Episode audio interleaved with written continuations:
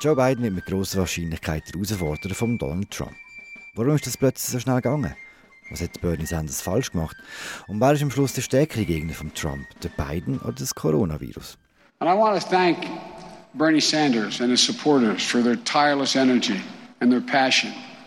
We share a common goal, and together we'll defeat Donald Trump. We'll defeat him together. Das war Joe Biden in der Nacht auf den Mittwoch, nach den letzten Vorwahlen. Er hat dem Bernie Sanders gedankt und hat gesagt, dass man ein gemeinsames Ziel verfolge, der Donald Trump zu schlagen. Und damit herzlich willkommen zu einer neuen Folge von Entscheidung 2020. Äh, am anderen Ende vom Mikrofon sitzt Alan Cassidy, der Korrespondent von Tamedia in Amerika. Ciao Alan. Hi Philipp. Wenn man den beiden zugelost hat, nach diesen Vorwahlen jetzt in Michigan und Mississippi und in anderen Staaten, muss man sagen, das ist wahrscheinlich gesehen, oder? Der Biden wird der Kandidat für eine demokratische Partei. So sieht es jetzt ziemlich aus, ja. Es sind zwar erst die Hälfte der Delegierten vergeben, aber in den demokratischen Vorwahlen werden die Stimmen eben proportional verteilt. Und wenn der Sanders seinen Rückstand jetzt noch will wettmachen, dann müsste er in den verbleibenden Staaten mit einer riesigen Marge gewinnen. Und auf das deutet jetzt nichts hin. Eigentlich eher im Gegenteil. Er liegt überall in den Umfragen dort massiv zurück. Und auch das Gefühl, das man jetzt hier in den letzten Wochen hatte, ist so ein bisschen, Demokraten wollen beide und sie wollen auch, dass sich der ganze Vorwahlkampf auch nicht mehr ewig anzieht. Es ist vorher so lang gegangen, bis man jetzt auf das Duell zugesteuert hat und plötzlich ist es extrem rasch äh, passiert. Von einer Woche ist, oder von etwas mehr als einer Woche ist Joe Biden quasi tot gewesen, seine Kampagne. Wie hätte es können passieren, dass er jetzt feststeht, quasi als äh, Herausforderer von Donald Trump? Also der Bernie Sanders und seine Unterstützer sagen ja, dass sie das Establishment gesehen, wo da eingegriffen haben. All die Kandidaten, die quasi ausgeschieden sind und sich dann für ein Bein ausgesprochen haben. Auch es ist auch die Rede dass der Obama im Hintergrund irgendwelche Telefone angeführt hat. Das klingt ein bisschen Verschwörungs, Verschwörungsmäßig. Ja, es ist vielleicht nicht unbedingt einmal eine Verschwörungsserie. Es ist sicher, es stimmt, dass ja das alles passiert ist. Aber ich glaube eben entscheidend ist etwas anderes gewesen. Was man in den letzten zwei Wochen hier sieht, ist so etwas, glaube ich, wie die schweigende Mehrheit von der Demokratischen Partei. Es ist jetzt, man hat jetzt ein Jahr lang quasi vor allem auf Twitter, oder, wo so progressive Stimmen dominieren, haben wir äh, einen Diskurs gehabt, der in eine andere Richtung gegangen ist, oder eben, da hat der linke Flügel dominiert. Und jetzt aber, äh, hat man gesehen, die Wähler haben gezeigt, dass sie keine grossen Reformen wollen, wo es eh keine Mehrheiten gibt, sie wollen einfach den Trump schlagen. Das ist ihre grosse Angst ihr große Ziel und für das sehen sie halt in beiden die richtige Person. Was hat denn die schweigende Mehrheit vorher gemacht? Also der beiden wirklich. Schweigen? Ja. Und was hat sie, was hat ausgelöst, dass es dreht, dass sie eben nicht mehr schweigen? Eben, ich glaube, das ist wirklich einfach so ein Gefühl von die Angst, die jetzt einfach irgendwie Überhand nimmt, oder? Also es ist vielleicht letztes Jahr noch im Sommer, im Herbst, ist es vielleicht ganz interessant gewesen, über, über gewisse Ideen, vielleicht auch abstraktere Ideen zu diskutieren.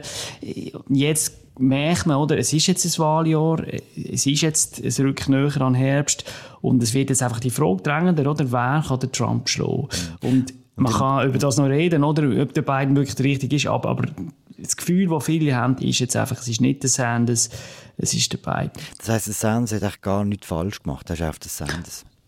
Da, äh, ich glaube, er hat, er hat, schon einiges falsch gemacht. Also falsch gemacht in dem Sinn. Ich glaube, es sind wie so zwei, drei Sachen. Er hat es erstens ganz klar nicht geschafft, seine Basis deutlich zu verbreiten. Er hat zwar bei den Latinos mehr, mehr Stimmen gemacht als, als noch vor vier Jahren, aber zum Beispiel, aber in anderen äh, Wählergruppen, zum Beispiel bei den Schwarzen, ist er miserabel, oder? Kein Schwarzer fast wählt Bernie Sanders, außer die ganz Jungen. Auch bei den Frauen hat er nicht wirklich äh, vorwärts gemacht. Und ohne die Wähler kann man halt in der Demokratischen Partei nicht gewinnen. Und dann vor allem hat es auch nicht geschafft, seine ganze Theorie ist ja gesehen, ich bringe junge Wähler an die Urne und nicht Wähler, die sonst nicht gehen, mhm. wählen. Und, und das hat man einfach nicht gesehen. Mit einer oder zwei Ausnahmen hat es das nicht gegeben. Und dann, drittens, glaube ich eben, dass seine Attacke quasi gegen das demokratische Establishment, in Anführungszeichen, wo in den letzten Wochen schärfer geworden sind. Ich glaube, das ist eben eher kontraproduktiv gewesen. Okay. Jetzt also der Biden, äh, von einer Woche, als er gewonnen hat, hat noch seine Frau mit seiner Schwester verwechselt. Gestern ist es, glaube ich, ohne Versprechen gegangen. Trotzdem die Frage, äh, wie zweig ist der Biden? Wie ernsthaft ist er als Konkurrent von Donald Trump? Ja, es ist schon so. Ich meine, wir haben ja da an der Stelle in diesem Podcast schon ein paar Mal darüber geredet. Der Biden ist nach vielen Maßstäben nicht ein guter Kandidat. Er ist alt, er ist fahrig und eben, wir haben es auch schon davon gehabt, dass man zum Teil muss Angst haben, wenn man ihm zulässt, dass er einen Satz zusammenbringt oder wie er einen zusammenbringt. Aber ich glaube, man muss schon auch sehen, es kommt jetzt oft der Vergleich, oder? Ja, das ist ein bisschen gleich wie Hillary Clinton vor vier Jahren. Ich glaube, es gibt einen entscheidenden Unterschied und das ist, dass er nicht annähernd so polarisierend ist wie mhm. Clinton damals. Ja, also, also Clinton, Clinton war nicht Pfarrer vor vier Jahren. Nein, nein, nein, im Gegenteil. Nein, nein, nein. Clinton war auch fachlich kompetenter gewesen, glaube ich. Das, das ist einfach so. Aber sie hat halt auch in der Demokratischen Partei sehr viele Leute gehabt, die sie nicht haben mögen. Ähm, wo sie, und bei den Republikanern sowieso, oder? Da hat es 20 Jahre Hasskampagne gegeben von Fox News und so. Und all das hat der Biden, diesen Ballast hat er nicht. Er hat droht zu sehr vielen Leuten. Äh, er wirkt auf seine, zum Teil ein bisschen komische Art, authentisch. Und, und das macht ihn glaube ich, nicht so einen schlechten Kandidaten in dem Sinn. Und also entscheidend bei den Wahlen werden ja einzelne Staaten sein, unter, unter anderem der Heimatstaat von beiden. Und dort hat ja letztes Mal der Trump gewonnen. Hast du das Gefühl, dass am Schluss so Sachen entscheidend sind und dass er den beiden die Staaten eben kann liefern kann?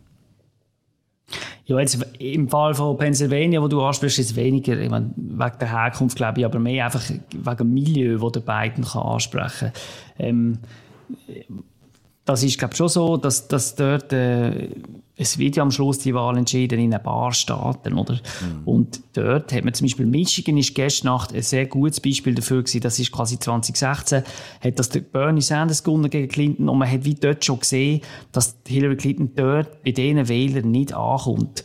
Das ist Sanders Sieg ist damals wie ein bisschen früh waren äh, Alarmglocke gewesen. Okay. Und diesmal hat der Biden dort klar gewonnen. Von dem her, das spricht in dem Sinne ein bisschen für ihn. Mhm. Was auch für ihn spricht, ist, dass der Trump, und da hat eine recht dürftige Überleitung selber recht angeschlagen wirkt. Wir kommen mit dem zum zweiten grossen Thema von dieser Sendung. Coronavirus, überall nur noch Coronavirus, auch beim Trump. Hören wir mal rein, was er dazu meint. And we're prepared and we're doing a great job with it and it will go away, just stay calm. Das ist nur eine von hunderten Aussagen von Donald Trump. Er sagt, äh, das Virus geht weg, bleibt ruhig, es geht weg. Äh, später heisst es in diesem Video, es wird wie ein Wunder, durch ein Wunder äh, verschwinden. Er sagt extrem viel, extrem Widersprüchliches. Äh, das lügt und das blufft, ist mir ja gewöhnt von dem Präsidenten. Aber dass es so offensichtlich wissenschaftliche Fakten quasi vor aller Öffentlichkeit negiert, das ist auch wie neu. Und äh, schon auch noch speziell, findest du nicht? Also sein Handling von dieser ganzen Situation ist ein Desaster und das kann man auch nicht schönreden. Ich frage mich auch, wie das seine Unterstützer auch in den Medien, die versuchen zum Teil nicht einmal mehr fairerweise. Er hat die ganze Antwort von der US-Regierung ist, ist in dem Sinn von oben ab komisch, hm. verspätet, Prioritäten falsch gesetzt. Man hat bis heute keine Tests, viel weniger Tests als andere Länder.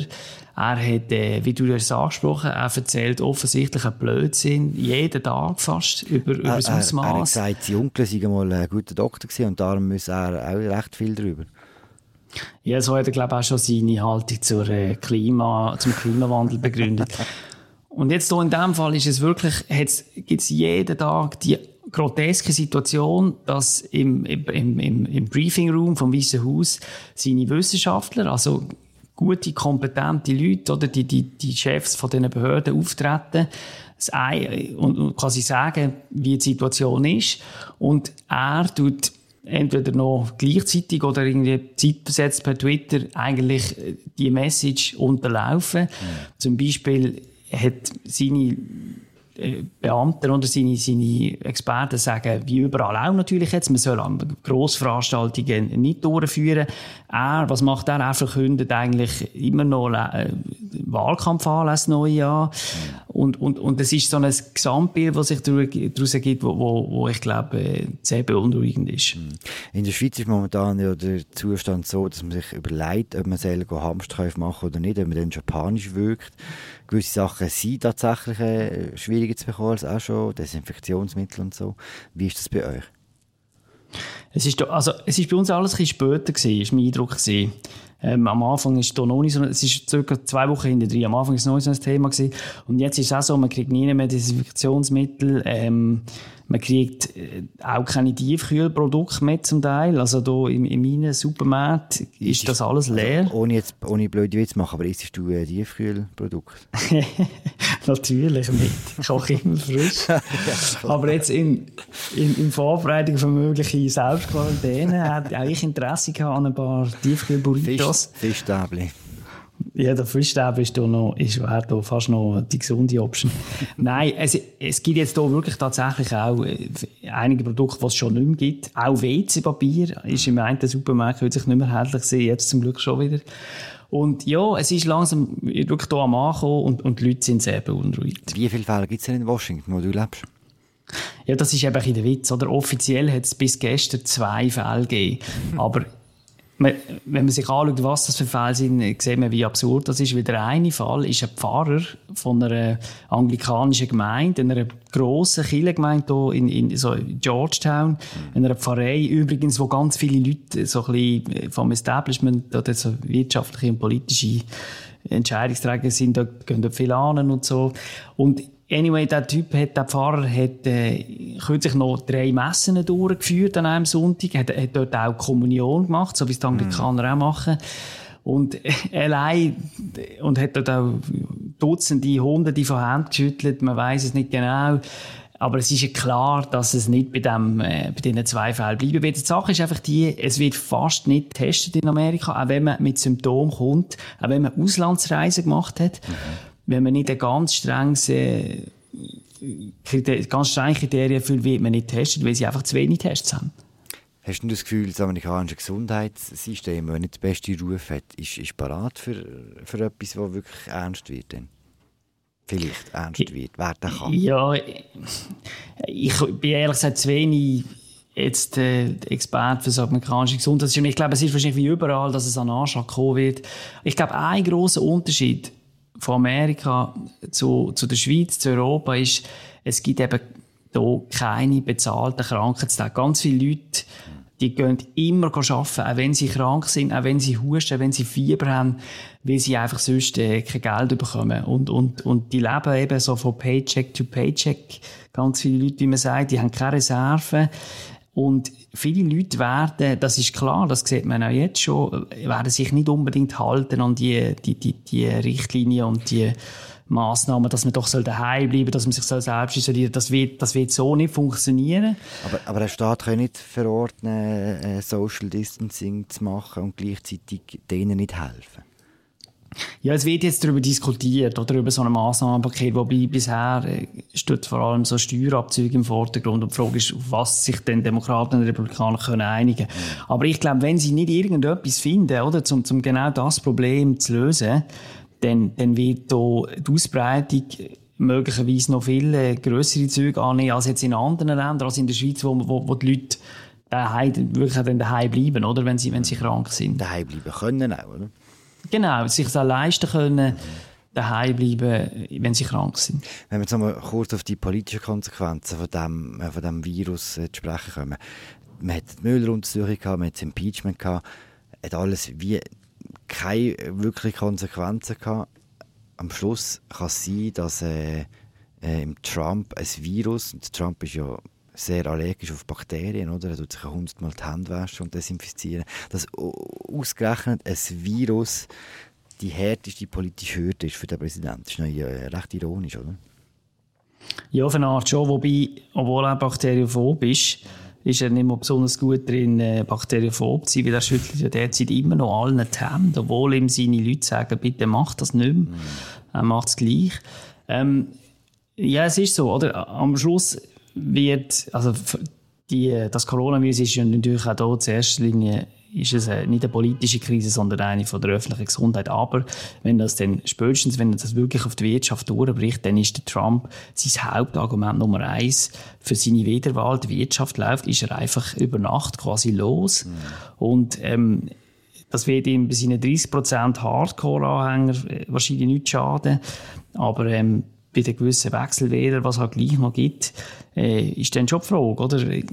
was denn noch für ihn spricht. Die Frage ist auch, wie sich das weiterentwickelt. Oder? Äh, vor ein paar Tagen hat man nicht gedacht, dass, dass die SP und die SVP in der Schweiz ihre Präsidenten, ihre Präsidentin nicht können wählen wegen diesem Virus. So sieht es jetzt aus bei uns.